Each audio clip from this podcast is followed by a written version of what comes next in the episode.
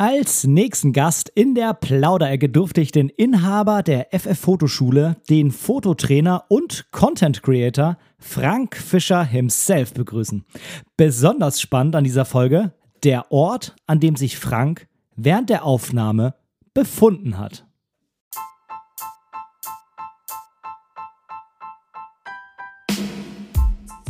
Moin und herzlich willkommen zu Momente deiner Geschichte, der tiefgründige Fotopodcast. Mein Name ist Benedikt Brecht, ich bin professioneller Fotograf und möchte in diesem Podcast meine Gedanken rund um die Fotografie mit dir teilen. Viel Spaß beim Zuhören! Seitdem ich im Jahre 2018 mit der Fotografie angefangen habe, habe ich sowohl Franks Podcast Fotophonie, den er zusammen mit Dieter Bethke moderiert, als auch seinen YouTube-Kanal regelmäßig verfolgt und unheimlich viel von ihm gelernt. Auf einer einwöchigen Toskana-Fotoreise im Oktober 2020 habe ich Frank dann endlich auch einmal persönlich kennengelernt und nach dieser Reise sind Frank und ich auch weiterhin in Kontakt, dank Covid natürlich leider nur virtuell geblieben. Nachdem ich dann am 30.04.2021 bei der Reihe Kurz und Bündig Frank stellt vor auf seinem YouTube-Kanal zu Gast sein durfte, freue ich mich unheimlich, ihn nun bei meinem Podcast begrüßen zu dürfen. Während dieser Aufnahme am 10.04.2021 hat sich Frank nicht in seinem Studio in Seevetal befunden, sondern er war in einer einwöchigen Quarantäne auf Island. Wie es dazu kam, lass dich überraschen. Da die Folge am Ende mit einer Stunde 45 extrem lang geworden ist, habe ich mich dazu entschieden, sie in zwei Teile in zwei aufeinanderfolgenden Wochen zu veröffentlichen. Tja, und du bist hier im ersten Teil gelandet. In diesem Teil haben Frank und ich über seinen Weg über die Fotografie in die berufliche Selbstständigkeit und den Umgang mit ihr gesprochen. Außerdem möchte Frank bei mir kein Rasen mähen, weil wir uns beide darüber ziemlich einig sind, dass ein Gärtner absolut und überhaupt gar nicht dekadent ist. Viel Spaß beim Interview mit Frank Fischer. Howdy, Mr. Frank aus Texas, bei mir heute im Podcast zu Gast. Frank Fischer von der FF Fotoschule, der besten Fotoschule von Welt. Howdy. Howdy, Ben. Jetzt habe ich einen kleinen Insider verraten. Ja. Wollen wir da, da, vielleicht mal gleich was dazu sagen, dass der Zuhörer da jetzt nicht so im, im Trüben fischt. Du kannst das super gerne aufklären, na klar. ja, also ich habe ähm, ähm, ja bei den ähm, Statistiken zu meinem Podcast habe ich gesehen, dass eben einige Hörer aus den USA dabei sind und dann habe ich so irgendwann mal in einer Folge einen kleinen Aufruf gestartet, ob sich da nicht auch mal jemand melden kann, der uns ja. da zuhört. Ähm, es hat sich leider keiner gemeldet und dann hat sich der Frank aus Texas gemeldet mit einem kräftigen Howdy. ja, und das war Frank. Ich habe mich da köstlich amüsiert und seitdem ist es so ein bisschen unser Insider ähm, der Mr. Frank aus Texas. Aber gut, da du ja auch Hörer dieses äh, Podcasts bist, lieber Zuhörer, äh, bist du jetzt auch unter den Eingeweihten. Richtig, so ist das. Also herzlich willkommen, lieber Frank. Ich freue mich unheimlich, dass du heute hier dabei bist. Ganz, ganz lieben Dank, dass ich da sein darf, lieber Ben. Und äh, ich habe einen Gruß für dich von dem Falk. Der Falk, mit dem habe ich vorhin gesprochen. Ich war äh, gerade auch in seinem Podcast zu Gast und der hat gesagt: Oh, ich habe den Ben vergessen. Äh, ich soll dich mal schnell schön grüßen. Er wird sich bei dir melden. Ja, vielen lieben Dank für die Grüße. Da freue ich mich sehr drüber. Und ja, ich freue mich natürlich, wenn sich der Falk auch bei mir meldet. Denn da ist ja auch so was Kleines am Pla an, in der Planung, ja. Ja, ich hörte davon. ja, ist ja schon mal gut, dass er meinen Namen noch kennt. Auf jeden Fall. ja, ähm, du nimmst, und äh, das ist jetzt auch so ein bisschen was Besonderes, du nimmst nicht da diesen Podcast auf, wo du den normalerweise aufnimmst, bei dir in Seevetal. Korrekt. Sondern du bist wo ganz anders auf dieser Welt. Und das ist ziemlich cool, weil man dich jetzt von dort quasi sprechen hört. Erklär doch bitte mal kurz, wo bist du und was machst du? Okay, also ich sitze im Moment äh, in einem kleinen 30 Quadratmeter Cottage in the middle of nowhere auf Island in Quarantäne. Ähm, ja, ich äh, normalerweise reise ich so, ich sag mal 20, manchmal 25 Wochen im Jahr auf dieser Welt umher. Und das war ja im letzten Jahr so ein bisschen eingeschränkt möglich. Also wir zwei sind ja sogar zusammengereist im Herbst äh, einmal kurz, aber die Wahrheit ist natürlich, im letzten Jahr war das Reisen mm, sehr, sehr eingeschränkt und in diesem Jahr sowieso bislang.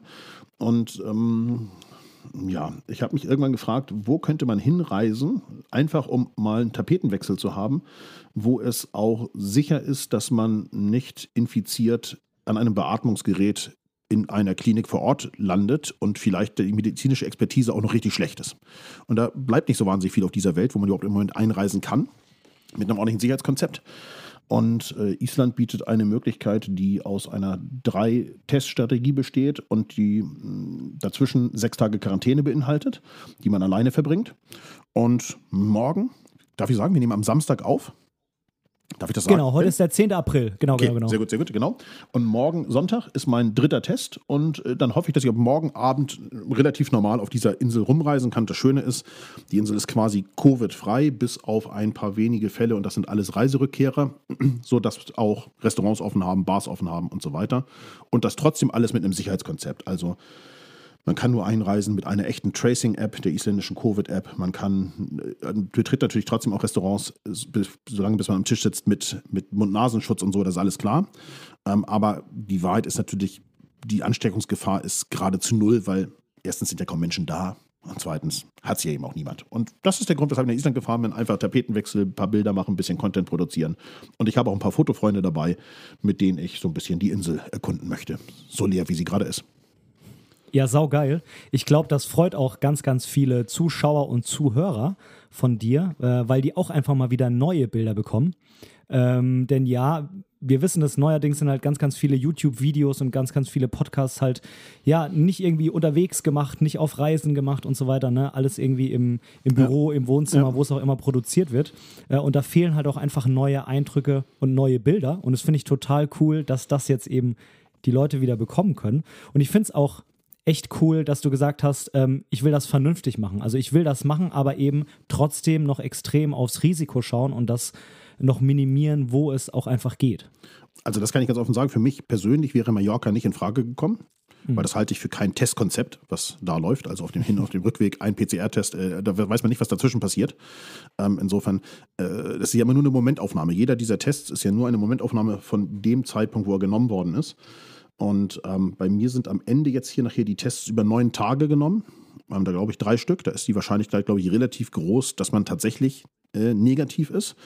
Und ähm, ja, das war mir auch wichtig. Ich hätte eine Alternative gehabt, die hätte ich vielleicht genommen, wenn ich habe diese Pläne, nach Island zu reisen, mal in einem Insta-Livestream äh, erzählt und daraufhin haben mich ein paar äh, aus der Insta-Community angeschrieben und gesagt, Frank, ich würde auch so gerne mit, äh, was muss ich tun und so weiter. Wenn das dazu nicht gekommen wäre, wäre ich wahrscheinlich nach Asien gereist, weil man kann auch zum Beispiel nach Hongkong reisen mit, ich glaube, im Moment drei Wochen Quarantäne. Wäre ich aber auch bereit gewesen zu tun, weil ich musste einfach was anderes sehen. Also es äh, war einfach aufgrund von ein, fast ein Jahr Berufsverbot so, äh, ich will nicht sagen down, aber auf alle Fälle so ein bisschen angefressen und auch relativ leicht reizbar, so dass ich gesagt habe, jetzt ist für einen Tapetenwechsel allerhöchste Zeit. Ja, kann ich verstehen. Ähm, ich gönn's dir auch wirklich. Äh, ich bin ein bisschen neidisch, muss ich sagen, denn äh, das Fernweh brennt auch in mir. Ja. Und zwar ganz schön dolle. Ähm, aber ich gönn's dir. Ich gönn's dir wirklich, weil ich mir es vorstellen kann, dass es für dich, für den das Reisen ja eigentlich noch viel normaler ist als jetzt äh, zum Beispiel für mich. Also ich mach's gerne, unheimlich. Ich vermisse es, aber für dich ist es ja eigentlich total normal, wenn man sich so die Jahre, äh, die letzten Jahre anschaut. Da warst du ja wahrscheinlich gefühlt genauso viel unterwegs wie zu Hause. Ungefähr, Und dann ist ja. es natürlich noch viel schlimmer. Ja. Ja. Du bist ja Inhaber der FF Fotoschule. Die ist ja das ein oder andere Mal auch in diesem Mhm. Mal, Podcast die, schon die zur hast du noch Sprache nie gekommen. erwähnt in diesem Podcast. Ich habe mich immer gefragt, Ja. warum erzählt er ständig von dieser äh, Toskana-Reise, aber sagt nie dazu, dass es diese Reise von der FF-Fotoschule war. Also das, Ben, das hättest du ruhig mal machen können, finde ich. Ja, die Toskana war ja auch nebensächlich. Ich war bei der FF Fotoschule, ja. Du merkst, dass ich selber lachen muss. Also, wie Ja, oft ich in total. deinem Podcast FF-Fotoschule gehört habe. Ich habe mich schon ein paar Mal gefragt, du hast ja selber schon mal gesagt, ich bin kein Werbepartner bei dir. Ich habe mich aber Ja. schon ein paar Mal gefragt, muss ich eigentlich Geld überweisen? Also wie, wie soll das eigentlich weitergehen? Ich, ich, ich warte immer noch auf die über erste Überweisung, ja. Also verstehe. Ja, verstehe. Ja. Ähm, also du bist da Inhaber, du bist auch Fototrainer. Ähm, Du bist ja aber logischerweise auch Fotograf. Als was würdest du dich denn bezeichnen, wenn man dich fragt? Was, was, ist, denn, was ist denn so deine, deine erste Aussage, wenn man dich fragt, was du machst? Das ist natürlich immer total schwer zu erklären. Ähm, äh, was ich ganz sicher nicht bin, ist Fotograf. Also mhm. Das muss man mal ganz offen sagen. So würde ich mich niemals bezeichnen. Ich halte mich nicht für einen Fotografen. Äh, ich bringe Menschen, Freunden, Kunden, Kollegen, wem auch immer, äh, das Fotografieren bei. Aber ich würde nie sagen, dass ich Fotograf bin. Also ich mache ja auch keine bezahlten Fotojobs oder so gut wie keine. Ähm, wahrscheinlich bin ich so eine Mischung aus Unternehmer, Fototrainer und Content Creator, würde man wahrscheinlich neudeutsch sagen. Ähm, so, sowas, irgendwas da, also irgendeine Mischung daraus bin ich sehr wahrscheinlich. Mhm, okay. Ähm, aber auch du hast ja wahrscheinlich irgendwann mal als Fotograf oder als, als Hobbyfotograf, sage ich mal, angefangen. Wie mhm. bist du damals zur Fotografie gekommen? Und ähm, was mich dann noch einen Schritt weiter interessieren würde, mhm. wann und wie hast du dann sozusagen den Switch gemacht? Weil vielleicht musstest du dich ja irgendwann mal entscheiden, hm, lasse ich das bei, bei einem Hobby, ne? Mhm. werde ich mhm. Fotograf oder werde ich eben Trainer und äh, noch darüber hinaus? Also äh, das, mit der Fotografie in Kontakt bekommen bin ich, würde ich sagen, in einem Fotokurs in der Grundschule. Das ist also ziemlich lange her. Ähm, Nein. Aber das, das stimmt. also, aber tatsächlich äh, muss, muss das der Zeitpunkt gewesen sein, ähm, wo ich so mit dem Fotografieren in Kontakt gekommen bin. Und dann habe ich auch mit so, ich sag mal, Sucherkameras in den 80ern äh, fotografiert. In den 90ern hatte ich auch mal Spiegelreflexsystem und so ein Kram analog alles noch. Ich habe allerdings tatsächlich auch irgendwann mal eine Zeit lang mal ich sag mal, ich glaube, es muss so von 93 bis 98 oder so gewesen sein, auch so gut wie gar nicht fotografiert. Und dann bin ich eigentlich so, zu brennen hat das Feuer eigentlich begonnen mit der digitalen Fotografie, so um die Jahrtausendwende. Also 99 oder so habe ich die erste digitale Kamera gekauft. Und ja, und dann hat sich das so entwickelt. Dann habe ich halt sehr, sehr viel fotografiert als Hobby. Ich habe sehr viele Hamburg-Fotos fotografiert ähm, und sehr viele Hamburg-Fotos auch damals publiziert, also so in den absoluten Anfängen der Foto-Community oder aber auch in, damals gab es noch sowas wie Newsgroups, weiß kein Mensch mehr, wie das, was das war, aber ähm, so, ich sag mal so, so Web 1.0, also ähm, habe ich ziemlich viel Sachen publiziert und dann kamen irgendwann so die ersten und sagten, das war ja auch nicht so ganz trivial. Also eine Nachtaufnahme machen war halt einfach auch Arbeit damals. Das kann man auch ganz offen sagen, weil eine Nachtaufnahme machen bedeutete damals nichts anderes als du hattest vielleicht so einen Dynamikumfang von sechs Blenden und das ist jetzt nicht so richtig ausreichend, um hell und dunkel ja. zu durchzeichnen. Und äh, von so automatischen HDRs und DRIs und so ein Kram waren wir ganz weit entfernt. Das heißt, du hast das von Hand gemacht in Photoshop über, ich glaube, das muss Photoshop 5 gewesen sein oder 4 oder irgend sowas. Also nicht CS4, sondern so, ne? die, die Version davor CS2, die waren ja noch ganz normal durchnummeriert. Da hast du halt mit Masken dann die dunklen Bereiche aus einem Bild durchretuschiert und die hellen aus dem anderen und so ein Kram. So, und dann kamen halt irgendwann äh, äh Menschen aus der Community auf mich zu und sagten, sag mal, Frank, kannst du mir mal zeigen, wie das geht? Und ich sagte, ja, das war ja mein Hobby. Also ich hatte einen ganz normalen Angestelltenjob, der auch gut lief und alles war in Ordnung. Und ähm, gesagt, ja, komm doch einfach morgen Abend mit, wir treffen uns da und da, keine Ahnung, äh, Stintfang an den Landesbrücken oder sowas. Und da bin ich sowieso ab 19.30 und dann kommst du einfach dahin und dann äh, fotografieren wir ein bisschen zusammen. So, das habe ich sehr, sehr viel gemacht. Ähm, also wirklich fast jeden Tag, äh, ein ganzes Jahr lang. Und darunter leiden dann natürlich Dinge. Darunter leiden andere soziale Kontakte, darunter leidet dein Familienleben, darunter leidet eigentlich so alles, Freundeskreis und so. Und dann wurde mir das auch immer bewusster natürlich, dass das alles darunter litt. Und dann habe ich irgendwann gesagt, ah, ich mache das nicht mehr. Und dann kam der Erste um die Ecke und sagte, du, pass mal auf, ich würde dich auch dafür bezahlen, wenn du mir das zeigen würdest. Und ich habe das schon ein paar Mal so ähnlich erzählt. Aber es wirklich war, so fing das an. Also ich hatte nie die Intention, äh, Fototrainer zu werden sondern äh, das hat sich aus tatsächlich so einer Art Zufall ergeben, aber eben vor langer, langer Zeit. Also, lass mich kurz überlegen, 2000 zwei, drei oder vier. Also so rund um 2003 muss das gewesen sein. Das ist halt aus heutiger Sicht lange her, aber damals war eben digitales Fotografieren noch ein bisschen anders als heute. Und ähm, dann hat sich das natürlich relativ schnell entwickelt, so von so einem ersten Fotokurs bis hin zu, wir machen plötzlich bundesweit mit 20 Trainern Fotokurse, vergingen eigentlich nur drei Jahre. Also das ging dann halt einfach schnell, weil weil der Markt so boomte. Ne? Also die Zuhörer, die bei dir hier zuhören und, und länger äh, sich mit der Fotografie beschäftigen, werden sich daran erinnern. Dann gab es sowas wie eine Nikon D, ich weiß nicht, ob es D70 war oder D90 oder sowas, die erste halbwegs bezahlbare. Und bei Canon war es eben die 300D. Ähm, die waren halt einfach dann irgendwann bezahlbar. Mit so einem Kit-Objektiv kosteten die 999 Euro. Das klingt heute, heutiger Sicht, würde ich sagen, sag mal, ist die, ist die Menschheit verrückt geworden? Für so, sowas gibt doch kein Mensch 99 Euro aus.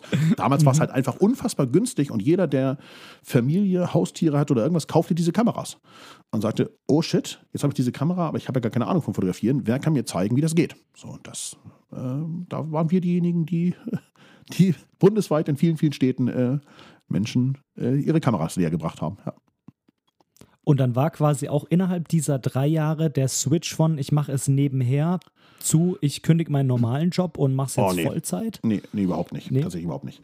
Ähm, 2006 äh, bis 2009 habe ich dann äh, bundesweit in einer Fotoschule mit jemandem zusammen äh, Menschen unterrichtet. Und 2009 wollten wir dann nicht mehr so richtig zusammenarbeiten ähm, weil wir einfach unterschiedlich, uns unterschiedlich entwickelt hatten, sage ich jetzt mal. Und dann habe ich die FF-Fotoschule neu gegründet. Und ähm, der Switch, äh, ich kündige jetzt meinen Job, das lief immer nebenbei, der kam dann tatsächlich noch ein paar Jährchen später, weil äh, ich irgendwann halt feststellte, dass, ja, dass sich eigentlich beides nicht mehr unter einen Hut bringen ließ. Ja, ähm, insbesondere, weil wir ab 2009 dann plötzlich anfingen zu reisen und äh, mein Jahresurlaub dafür draufging, dass ich mit Teilnehmern irgendwo der, an schönen Stellen auf dieser Welt unterwegs war, aber gleichzeitig natürlich trotzdem irgendwie arbeitete. Also, ähm, ja, wie soll ich sagen, es, damals waren halt die Hauptreisen die Mallorca-Basisreisen und da ist halt einfach mein eigener Anspruch gewesen, alle, die, die dabei sind, möglichst doll zu betanken mit Wissen, aber gleichzeitig ähm, war es halt auch ein sehr eng gestricktes Programm. Also wir haben halt sehr viel in dieser Woche vermittelt. Und äh, es war also ganz weit weg davon, dass es irgendwas mit Erholungsurlaub zu tun hätte. Und das war mhm. halt irgendwann tatsächlich meinem Arbeitgeber gegenüber nicht mehr hundertprozentig fair, aber es war auch für mich nicht mehr gesund, kann man dazu sagen. Es war also keine, war, war nichts, was man bis zur Rente hätte machen können. Dann glaube ich, äh, ja, dann würden wir vielleicht heute hier nicht so miteinander sprechen, sage ich jetzt mal vorsichtig. Weil mir ging es natürlich nicht immer nur gut damit. So, ich hatte tatsächlich richtige ja, heute würden Menschen vielleicht das Wort Burnout oder sowas dafür benutzen, das würde ich nicht sagen, aber ich hat, war richtig ausgelaugt. Das ist, glaube ich, das richtige mhm. Wort. Ich war so richtig platt. Also ich musste oft am Sonntag einfach bis Nachmittag schlafen. Hm? Ich habe einfach den Sonntag komplett zum Schlafen benutzt, weil äh, irgendwann musste ich irgendwie meine, meinen Akku wieder aufladen. Und das merkst du dann natürlich irgendwie. Ne? Und das, äh, irgendwas stimmt hier ja nicht, weil so schlafe ich um 15 Uhr und wundere mich, dass es draußen hell ist und äh, habe auch gar keine Lust aufzustehen, weil ich weiß ja schon, am Montagmorgen um 5 geht es wieder los mit dem Galoppieren und äh, abends für 23 Uhr bin ich ja nicht fertig damit. So. Ja, so war das, so war das ungefähr. Ja, ähm, ist das vielleicht auch so ein Tipp, den man jetzt jemandem geben kann, der sich selbstständig machen will, dass du sagst, ähm, also ich habe das schon öfter gehört, ähm, man, dass man halt nicht sofort irgendwie alles auf diese Karte setzen soll, ohne dass man weiß, wo es hingeht, sondern dass man quasi zu dem Moment kommen muss, an dem man sagt, mein Hauptjob hält mich im Moment tatsächlich davon ab, noch mehr in meinem Nebenjob zu machen. Also ich könnte eigentlich, aber wegen des Hauptjobs geht's nicht. Und das könnte dann vielleicht der Moment sein zu sagen, jetzt gehe ich da in eine komplette Selbstständigkeit. Würdest du das so unterschreiben, diesen, diese Aussage? Ich glaube, es ist eine Typfrage tatsächlich. Ähm, äh, ich habe damals mir tatsächlich auch versucht einzureden, dass diese zwölf Stunden ungefähr, die ich jeden Tag mit dem Hauptjob und der Fahrt und der Rückfahrt äh, verbrachte, dass wenn ich die nutze, ich ja mehr schaffe, als so nebenbei. Die Wahrheit ist, ich arbeite heute genauso viel wie vorher, auch von morgens bis abends spät. Ähm, ich mache nur halt andere Sachen und ich mache halt sehr viel Zeug, auch was mir Spaß macht. Also ich versuche mhm. halt auch an vielen Stellen einfach äh, Dinge zu tun, die mir einfach Spaß machen. Und ähm, wenn ich Bock habe, irgendwie mal eine Stunde irgendeine YouTube-Dokumentation zu gucken oder sowas, dann gucke ich die. Und äh, natürlich nehme ich da was von mit, äh, egal ob das jetzt inhaltlich ist oder ob ich sage, ah, ich gucke mir hier einfach mal so ein paar Techniken an, wie filme ich mit meinem Gimbal ähm, besser oder wie machen andere Reisedokumentationen oder sowas. Ähm, äh, das ist am Ende ja jetzt Teil des Jobs. Das hätte ich vorher nicht gemacht. Hätte ich gesagt, okay, das ist wirklich total unnötig. Ja, das kommt ganz, ganz hinten, weil äh, erstmal müssen die Brötchen verdient werden. Aber ich glaube, dass es eine Typfrage ist. Ich glaube, dass es manche, äh, ich sag mal, nebenberuflich Selbstständige gibt, die schaffen das wunderbar, einfach ihren Job zu tauschen gegen die ähm, Selbstständigkeit und dann auch mit dieser Zeit weiter auszukommen und genießen das Leben. Und es gibt die anderen, die sagen, okay, ich habe mehr Zeit zur Verfügung, dann gebe ich in dieser Zeit auch noch mehr Gas. Das ist ja wunderbar. Aber tatsächlich würde ich jedem, der damit auch nur mit dem Gedanken spielt, sich selbstständig zu machen, immer sagen, wenn du nicht irgendwie eine total gute Förderung hast, egal ob staatlich oder irgendwo aus der Privatwirtschaft, also einen Investor oder sowas, dann würde ich auf keinen Fall ohne, also nur mit einem Businessplan mich selbstständig machen. Sondern glaube ich, es ist immer ein guter Weg, erstmal zu gucken, wie geht das überhaupt. Ähm, und wenn du das Gefühl hast, das, der, deine nebenberufliche Selbst, Selbstständigkeit, die kann schon mal deine Fixkosten decken. Also ich sage mal das Wichtigste, Miete und was zu essen ist bezahlt. Dann ist, glaube ich, der Zeitpunkt zu sagen, okay, jetzt ist vielleicht ein ganz guter Zeitpunkt, wo man äh, wechseln kann, weil dann hilft die zusätzliche Zeit, die man durch das Kündigen seines Angestelltenverhältnisses gewinnt, natürlich, um tatsächlich weiterzukommen. Und was man auf alle Fälle braucht, ist gute Beratung von außen, ne? Steuerberater oder irgend sowas oder jemand, der, der wirtschaftlich weiß, was er tut und mal über seine, die Zahlen drüber guckt und sagt, ja, das kann so Sinn machen oder mh, hm, lass das lieber als Hobby laufen und wenn du da im Jahr immer mal ein paar Euro mit verdienst, ist es auch wunderbar. Ja, ich denke vielleicht äh, für den einen oder anderen wäre es auch einfach eine Möglichkeit, äh, die, den Hauptjob zu reduzieren. Das ist natürlich, ja. kommt äh, ja. da, darauf an, was für einen Job das man hat. Ne? Wenn man irgendwo Bereichsleiter mhm. ist, äh, dann mhm. kannst du nicht ankommen und sagen, ich hätte gerne nur noch 70 Prozent als Stelle. Aber, ähm, aber kann, so ganz das kann, das kann man alles, aber meistens hat man den Job dann nicht mehr. Richtig. Oder man hat offiziell 70 Prozent, aber muss doch alles an Arbeit machen. Richtig. Ähm, dann sagt der Arbeitgeber, klar, ich gebe dir gern 30 Prozent weniger, ja, ja. wenn du das Gleiche leistest. Ähm, aber ich denke, das ist vielleicht auch für viele eine Möglichkeit, ne? weil du hast mhm. heute halt bei unheimlich vielen Jobs die Möglichkeit zu sagen, wir machen da 80 Prozent draus mhm. oder wir machen das flexibel mhm. ähm, mit mehr Homeoffice oder sonstigem. Und ich denke mal, wenn man sich jetzt überlegt, du gehst jetzt auf 80 Prozent runter, dann hast ja. du ja sozusagen den Freitag freigeschaufelt. Mhm. Und wenn du dann den Freitag nimmst, um die ganzen äh, Business-Dinge, die ganze administrative äh, Sache zu machen, die da halt auch anfällt, dann hast du immer noch am Wochenende Zeit, um dann quasi tatsächlich das zu machen, was du eigentlich damit willst. Mhm, genau. Und ähm, da ist jetzt meine nächste Frage an dich. Wenn man sich jetzt entscheidet, in, da in die Selbstständigkeit reinzugehen, dann bringt das ja, du hast es vorhin schon angesprochen, viel, viel mehr mit sich als ähm, ich bin jetzt Fototrainer, ne? sondern da muss Steuer gemacht werden, auch wenn man einen Steuerberater hat oder eine Steuerberaterin, ähm, dann muss man ja trotzdem die ganzen Unterlagen vorbereiten. Ne? Dann muss man äh, sein Businessmodell aufbauen, man muss sich um äh, Social Media kümmern, also egal in welcher Richtung, dass man da in die mhm. Selbstständigkeit mhm. geht, da kommen ja viel, viel mehr Sachen auf einen zu, als die reine Tätigkeit, die man eigentlich ja machen will. Hast du da jemanden, der dich supportet? Also ich weiß, dass du noch andere Fototrainer hast, aber mhm. hast du jemanden, der bei dir die Buchhaltung macht? Hast du jemanden, der sich bei dir um Social Media kümmert? Okay, ich habe natürlich jemanden, der die Buchhaltung macht. Also ich habe sehr lange ein Steuerberatungsbüro gemacht. Ich habe heute eine, mhm. eine, Buchhalterin, die sich um meine Buchhaltung kümmert. Das ist ja vollkommen klar. Das heißt aber natürlich auch nicht, dass du selber nichts machen musst. Also so ein bisschen Vorbereitung hilft natürlich auch, weil ansonsten ist es für diejenigen natürlich nahezu unmöglich, äh, ja, wie soll ich sagen, ähm, die Sachen zum Laufen zu bringen, also dafür zu sorgen, dass das ordentlich dem Finanzamt gemeldet werden kann. Ja, also wie soll das gehen, wenn du nicht selber ein paar Sachen vorbereitet hast? Das, das tatsächlich. Ähm, ich habe auch äh, jemanden, ich glaube, das weißt du auch, ähm, mein Sohn Dominik, der betreut einen Teil des Instagram-Accounts, insbesondere so die Kommentare, also der macht, der betreut den Stream und die Kommentare, so ähm, die DMs und die und die Story betreue ich. Aber da fehlt mir tatsächlich einfach, das habe ich einfach so festgestellt, das Durchhaltevermögen. Also regelmäßiges Posten ist halt einfach richtig schwierig. Und ich stelle das so jetzt, wo ich hier auf Island bin, fest. Vor so einer Fotoreise bin ich eigentlich immer gut vorbereitet. Da versuche ich vorher die ganzen Facebook-Postings fertig zu machen, zu planen, einzuplanen, dann kommen die automatisch. Äh, jetzt im Moment, wo ich hier so sitze und ja auch in einer anderen Zeitzone noch bin, ich bin auch noch zwei Stunden von Europa entfernt, stelle ich gerade eben fest, dass ganz offensichtlich die Bildbesprechung online gegangen ist. Ja, so. es, es ist also in Deutschland nach 14.30 Uhr. So, weil ich kriege Kommentare. In Deutschland wäre mir das vollkommen klar. Ich hätte längst einen Facebook-Post gemacht, Achtung, neue Bildbesprechung und so weiter. Hier merke ich das gar nicht so. Mir ist nicht mehr ganz klar, dass heute Samstag ist. Und ähm, ja, ich bin diesmal ein bisschen nicht ganz so ideal vorbereitet, aber tatsächlich ist das Aufwand, wenn man das kann und das ist einem möglich und man kann dafür vielleicht auch jemanden bezahlen, dann hilft es total, das abzugeben. Gerade bei den Dingen, die man nicht gerne macht, weil wenn die, die können einem einfach diese Selbstständigkeit auch ver, versauen, muss man sagen. Also, weil es gibt ja Menschen, die, die sterben für Buchhaltung, die lieben Buchhaltung. Die sagen, ich mag das richtig gern, hier auf verschiedene Konten Dinge raufzubuchen.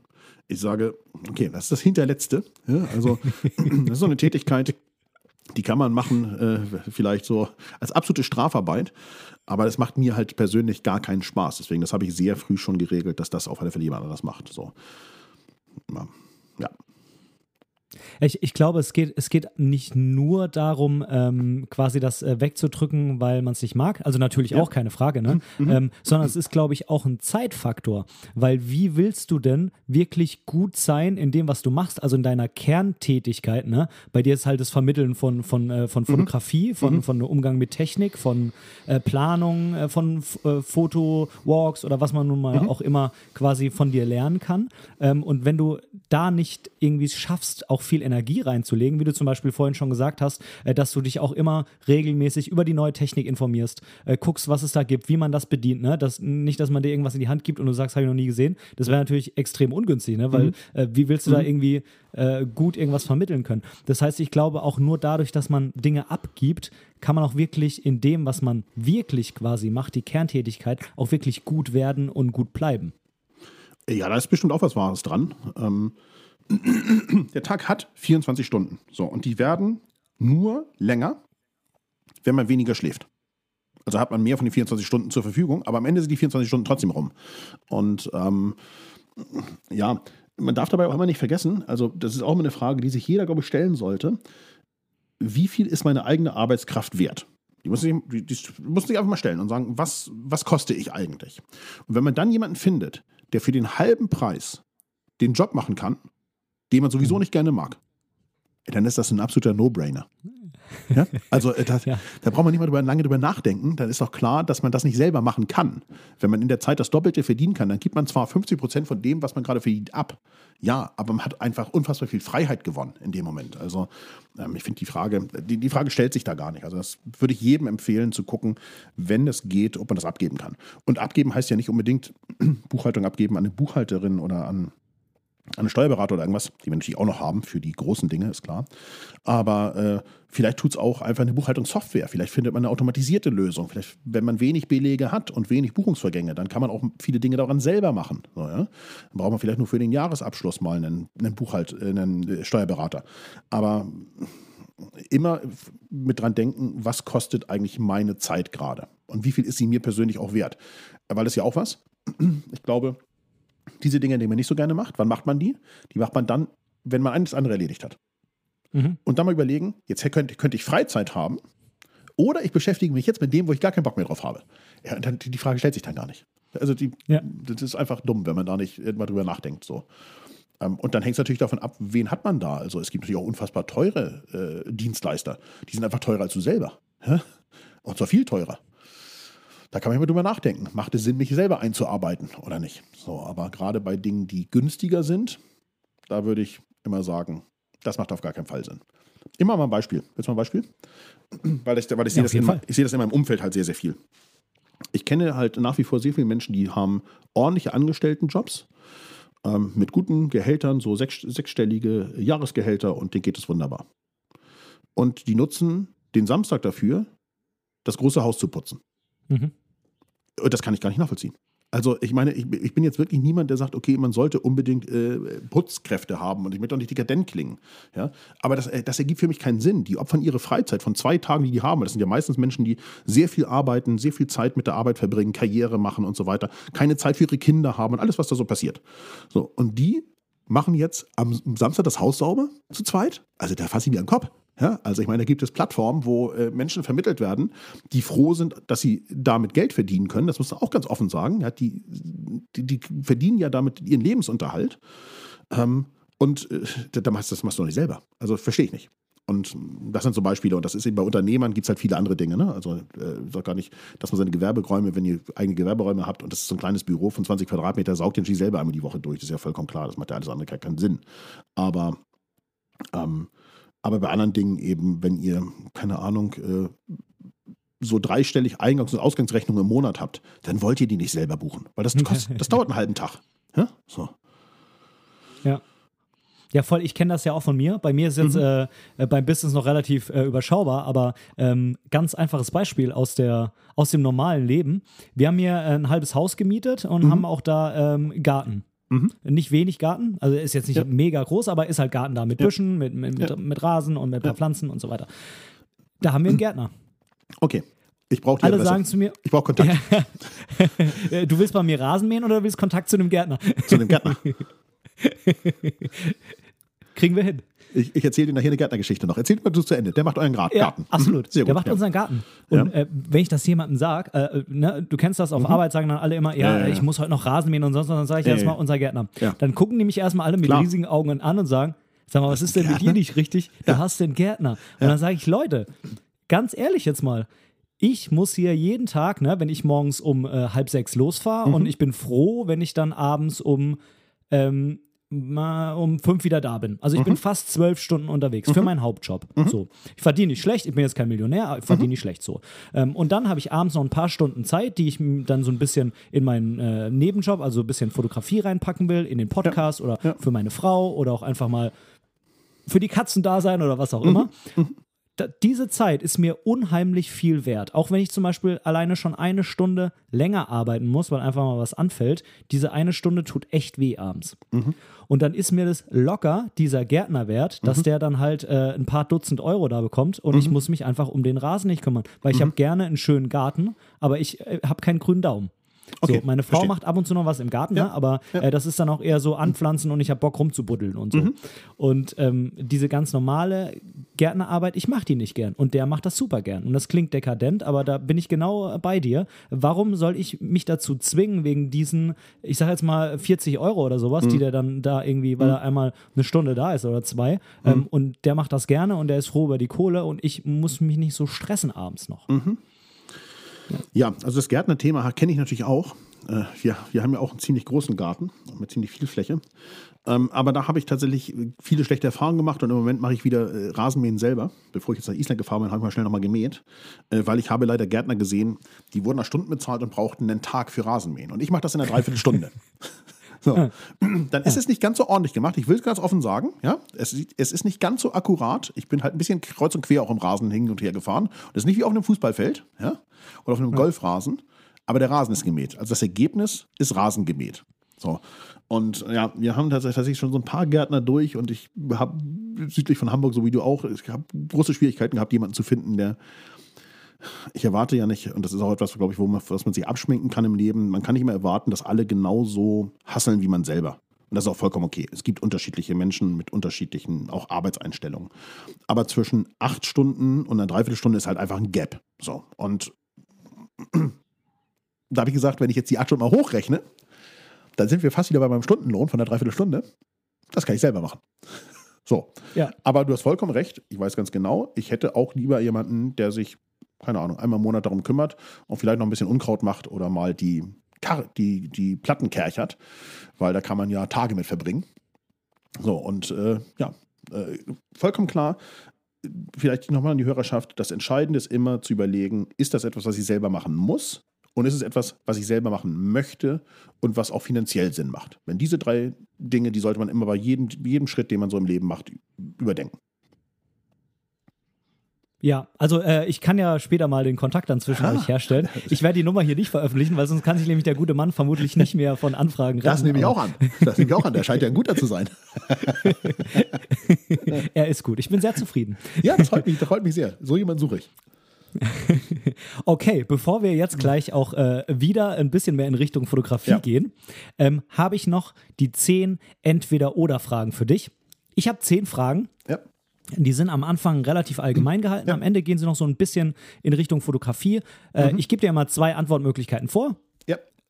Du entscheidest dich bitte für eine, bei der du denkst, dass sie besser auf dich zutrifft. Ähm, Wenn es irgendwie beide sind oder gar nicht geht, irgendwie, dann kannst du natürlich auch eine Kleinigkeit dazu sagen. Los geht's.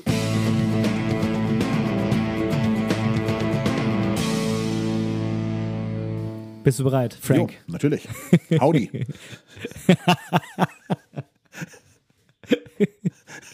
Spa Tic-Tac. Spaghetti oder Pizza? Oh, es geht ja gut los. Pizza. Disco oder Bar? Eher wieder noch, aber bar. Berge oder Meer? Eher mehr. Äh, eher Berge, sorry. Ja, Berge, okay. Mhm. Netflix oder Amazon Prime? Prime. Ja? Okay, darüber spielen, reden wir später nochmal. Ja. Fitnessstudio oder Wandertour? Eher Wandertour. Auto oder Bahn? Auto. Notizbuch oder Tablet? Tablet. Hip-Hop oder Rock? Eher Rock. Weitwinkel oder Teleobjektiv? Eher Weitwinkel. Smartphone oder kleine Kamera? Zum Fotografieren. Ja. Oder generell. Aber kleine Kamera meint jetzt äh, Kompaktkamera. N nicht äh, MFT und ich kann trotzdem alles machen. Äh, Smartphone. Okay. okay, das war's schon.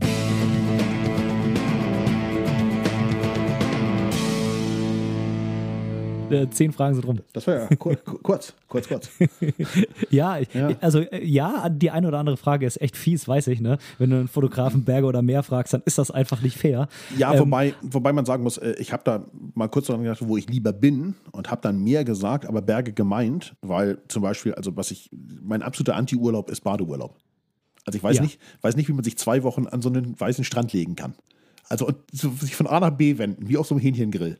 Also Das verstehe ich einfach nicht. Und deswegen dachte ich, ich muss Berge sagen. Also mehr kommt eigentlich für mich gar nicht in Frage. Fotografisch vielleicht schon, aber, äh, aber sonst so ganz generell eher, eher Berge. Ja, also diesen klassischen Badeurlaub kann ich auch nicht ausstehen. Ähm, ich mache den ab und zu mal mit meiner Frau, aber das äh, ja, endet halt auch immer darin, dass ich dann halt irgendwann äh, einfach gehe und was anderes mache. Also ich sag schon Tschüss zu ihr, ja, aber Ja, klar, klar. Das ist ja auch okay. Also ich meine, man muss nicht alles, alles gemeinsam machen. Ich, ich sage halt immer, so nach, spätestens nach einem halben Tag wird mir einfach, einfach unfassbar langweilig da. Dann habe ich die Podcast-Playlist leer gehört, ja, vielleicht noch drei YouTube-Videos gesehen und noch drei Zeilen in einem Buch gelesen und dann weiß ich wirklich nicht mehr, was ich da machen soll. Also dann frage ich mich, was, mache, was ist das für eine tote Zeit, die ich hier gerade verbringe, damit meine Haut Hautkrebs kriegt. Das ergibt doch keinen Sinn. Lass doch was, Ja. was, was Vernünftiges machen. So. äh, sage ich, Schatz, was soll ich denn jetzt hier machen? Und dann sagt sie, ja, sonn dich doch noch ein bisschen. Dann sage ich, aber das mache ich doch seit drei Stunden. Ja. Dann sagt sie, aber was sind denn drei Stunden? Und dann sage ich, ja, zwei Stunden zu viel. Okay, ich verstehe. Ja, sehr gut, sehr gut, sehr gut. Aber das ist ja, äh, äh, Menschen erholen sich unterschiedlich, Ben. Das ist uns, glaube ich, auch beiden klar. Ist ja logisch. Also Ja. insofern, ja. Ja, schön, voll, wenn, absolut. Wenn für jeden was dabei ist. Ja, na klar. Ich meine, wenn du dich wirklich, wirklich erholen willst, dann Mhm. musst du das ja auch einfach mal machen, rumliegen. Ähm, ja, es gibt diese aktive Erholung, aber wenn wir mal ganz ehrlich sind, wenn du so eine Woche auf Fototour bist, wo Ja, du ja. jeden Morgen früh aufstehst, Ja. dann ist das auch Urlaub, den du dir bei der Arbeit genommen hast, aber du kommst zurück und bräuchtest eigentlich nochmal eine Woche, um wieder runterzukommen. Weil es halt einfach anstrengend ist. Es ist geil und also, ja, ich hatte es da letztens auch mit jemandem drüber und ich habe gesagt, pass auf, das ist eigentlich ganz einfach. Wenn du eine Woche Strandurlaub machst, dann bist Mhm. du erholter, wenn du heimkommst. Die Erholung ist aber nach drei Wochen wieder weg, wenn du Mhm. drei Wochen wieder gearbeitet hast. Wenn du eine Woche Fotoreise machst, dann bist du danach vielleicht nicht so erholt wie nach dem Strand. Du denkst aber, in, in vier Wochen zehre ich noch von dieser Mhm. Fotoreise einfach, weil ich noch diese ganzen Erinnerungen habe, weil ich noch die Bilder habe, weil Mhm. ich noch so beeindruckt von dem Ganzen bin. Und das wäre halt nach vier Wochen Strandurlaub nicht mehr. Ja, total. Ja, das ist so total. vielleicht ein bisschen der Punkt. Ja, ja. Ja, äh, was mir bei dir gew- gewundert hat, ist Amazon Prime. Ich, äh, letztens hat mich irgendjemand gefragt, äh, wie kannst du denn überhaupt Amazon Prime erwähnen bei dieser Frage? Äh, das guckt doch gar keiner mehr. Äh, Da muss ich, da kann ich dir ganz offen sagen, ich habe keinen Netflix-Account. Insofern noch nie Okay. gehabt. Insofern könnte ich es nicht gucken. Und Amazon Prime-Account habe ich ganz automatisch, weil äh, ich habe, ich, ich will, oh, das darf ich hier im Podcast gar nicht sagen. Gut, ich, ich denke, wenn Du hast Amazon Prime. Ja, wenn Amazon äh, auswerten würde unter seinen A, B und C-Kunden, so Bestellern, was, was ich da so bin, dann bin ich auf alle Fälle bei A. Das ist mal ganz sicher. Das kann ich mir vorstellen. Ja. Äh, weil es geht eigentlich keinen Tag, wo nicht irgendwas von Amazon bei, bei uns geliefert wird. Und äh, deswegen macht Amazon Prime für mich absolut Sinn. Und wenn ich dann mal was gucken möchte, dann gibt es vieles ja auch bei Amazon Prime, muss man ganz offen sagen. Ich bin auch nicht so der Doku-Gucker, also so von diesen üblichen Netflix-Dokus und sowas, das gucke ich wenig. Ich gucke tatsächlich nach wie vor ein bisschen klassisches TV ähm, ab und an. Aber ja, ich komme mit dem Programm oder den Inhalten von Amazon Video locker hin und vermisse im Moment tatsächlich nichts. Das Okay. Sind wir, beim, sind wir beim Thema, ich habe da auch gar keine Zeit für. Ich frage mich, wenn mir Menschen sagen, ich habe das ganze Wochenende diese Serie durchgehasselt, dann frage ich, frage ich nicht, äh, entschuldige mal, und wann hast du die Arbeit gemacht? Achso, du hast nur, du hast nur Serie geguckt. Gut, kann man machen, aber halt keine Zeit für. Vielleicht ist auch noch nicht die richtige Serie dabei gewesen. Das kann natürlich auch sein. Doch, ich habe natürlich, Aber- die- ich hab natürlich so Breaking Bad und Vikings und sowas auch alles gesehen, klar, aber ähm, ich gucke dann halt mal eine Folge und ich kann dann auch wieder aufhören. Ja. Apropos Zeit, du hast ja keine Zeit, weil du bestimmt auch viel, was für eine unheimlich geile Überleitung, weil du selber natürlich viel fotografierst. Und was ist dein Lieblingsgenre? Du kannst ja, ne, wenn man sich mal bei, bei YouTube das Intro auf deinem Kanal anschaut, den verlinke ich natürlich auch hier unter dem Podcast, ähm, dann sieht man ja ganz, ganz viele Bilder, die von dir gemacht wurden. Und da ist ja alles dabei, ne, von Porträt mhm. über Landschaft mhm. bis hin zu Street. Mhm. Ähm, was machst du am liebsten von den ganzen, von den ganzen Dingen? Also für dich persönlich einfach. Mhm. Hm, auch das ist ganz schwer zu beantworten. Ähm, es ist manchmal ein bisschen tagesformabhängig, aber wenn ich jetzt da von diesem Ding was aussuchen müsste, würde ich immer sagen Landschaft sehr wahrscheinlich, weil das tatsächlich ich das am, am entspannendsten finde. Ähm, einfach so zum zum Relaxen so diese klassische Slow Photography, Stativ hinstellen, passenden Winkel suchen, in die Filtertasche greifen, gucken, welchen brauche ich denn jetzt hier gerade. Ah, nee, das sieht noch nicht gut aus. Nochmal eine Blende abblenden und den anderen Filter nehmen und so weiter. Also sich einfach mit dem Bild beschäftigen und mal eine Stunde Zeit nehmen. Das, das tue ich schon tatsächlich gern. Ähm, und trotzdem versuche ich natürlich das ganze andere immer wieder zu üben. Es gibt natürlich auch Dinge, die ich gar nicht mache, aber das andere auch immer wieder zu üben und auch zu tun, einfach um am Ball zu bleiben, weil mh, mm, wie soll ich sagen? Ich glaube, das Wichtige ist für alle die, die bei uns irgendwie einen Workshop, Webinar oder, oder auch eine Reise buchen, sicherlich auch, dass man was vermitteln kann. Ähm, aber es wird natürlich relativ schnell unglaubwürdig, wenn man selber das noch nie gemacht hat. Also ich glaube, man kann sehr viele Dinge theoretisch vermitteln und das gilt auch in der Fotografie für, viel, für sehr vieles. Ähm, vor 15 Jahren oder so habe ich immer gesagt, ich glaube, es ist besser, einen Versicherungsvertreter zu engagieren, der den Kunden die Grundlagen der Fotografie beibringt, als einen Fotografen. Weil mhm. ich habe dem Versicherungsvertreter sehr schnell beigebracht, wie Blende und Zeit funktionieren. Und dann kann er das mit sehr viel Engagement, Enthusiasmus und Verkaufswillen Menschen erzählen, während Fotografen ja oft auch so ein bisschen introvertiert sind.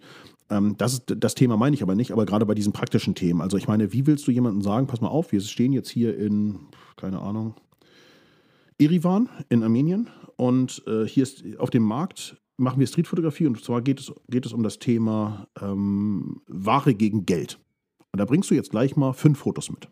Und bei Ware gegen Geld, damit man das fotografieren kann, kannst du natürlich mit einem 500, 400er Tele irgendwann am Rand stehen und versuchen, die rauszupicken. Aber die Wahrheit ist natürlich, eine muss im Geschehen sein. Sondern wenn du selber nicht machst und machen kannst und dich traust, dann kannst du es von niemand anderem erwarten, dass der mit einem Bild nach Hause kommt. Und deswegen mache ich natürlich auch viele andere Dinge. Ja? Und äh, du weißt das ja, ich bin schüchterner norddeutscher Jung. Aber ähm, ich kann das für, kann mich für diese paar Male dann verstellen und auch anders sein. Ja, Hauptsache die anderen nehmen es dir ab. Richtig.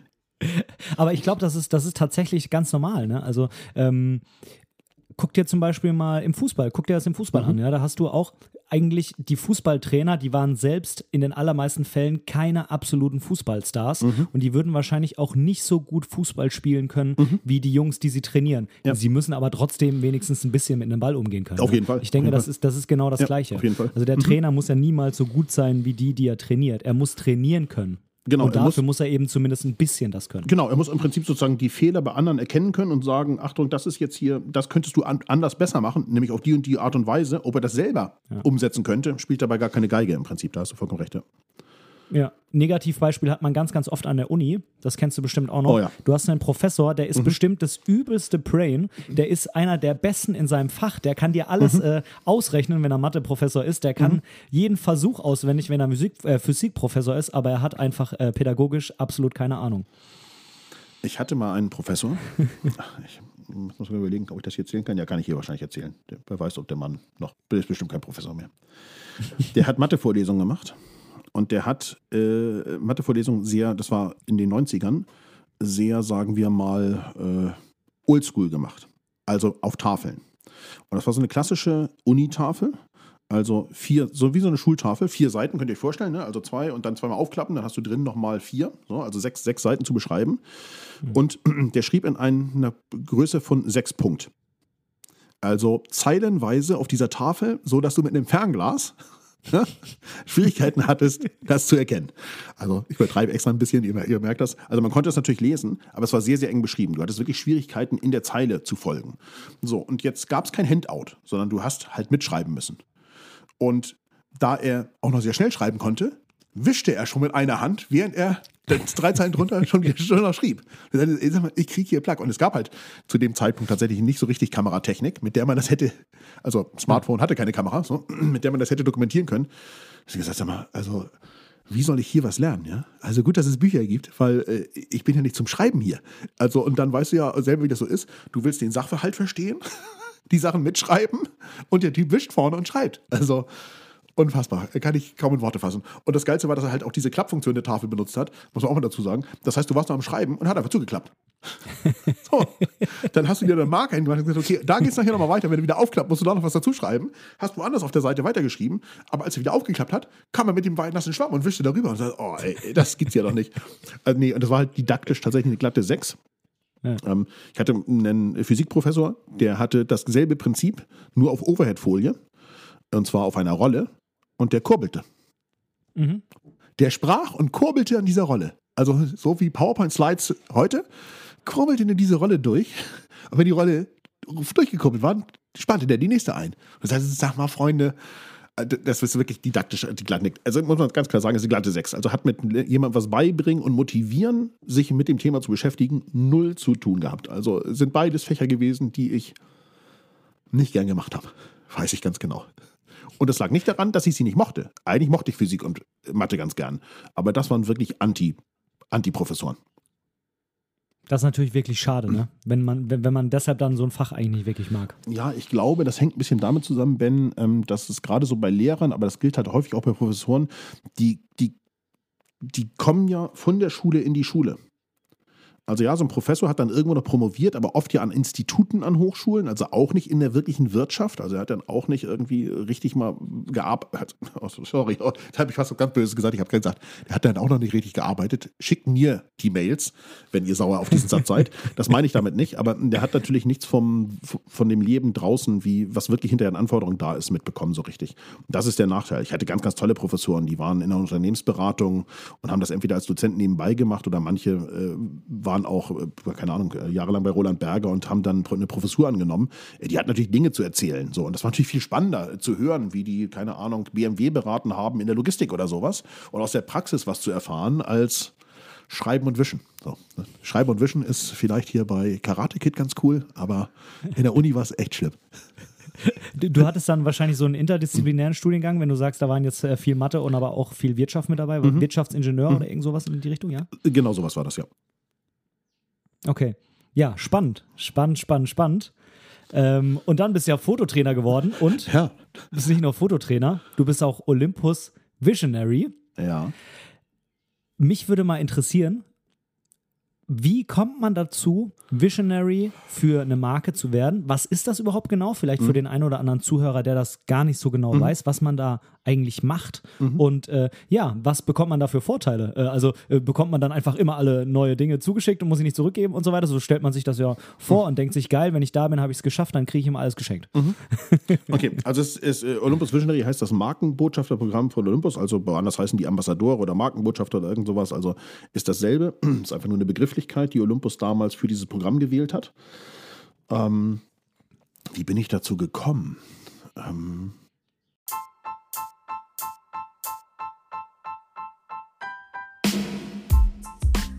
An dieser Stelle möchte ich Danke sagen. Danke, dass du mir für diese Episode dein Ohr geliehen hast. Denn als Hörer bist du der wichtigste Teil meines Podcasts. Hast du Themenwünsche oder Verbesserungsvorschläge? Oder möchtest du in einer Episode sogar Teil dieses Podcasts werden? Dann kontaktiere mich doch gerne über meine Website www.benediktbrecht.de. Dort findest du auch die Links zu all meinen Social-Media-Kanälen. Oder du schreibst mir einfach direkt eine E-Mail an kontakt@benediktbrecht.de. Ich freue mich auf dich.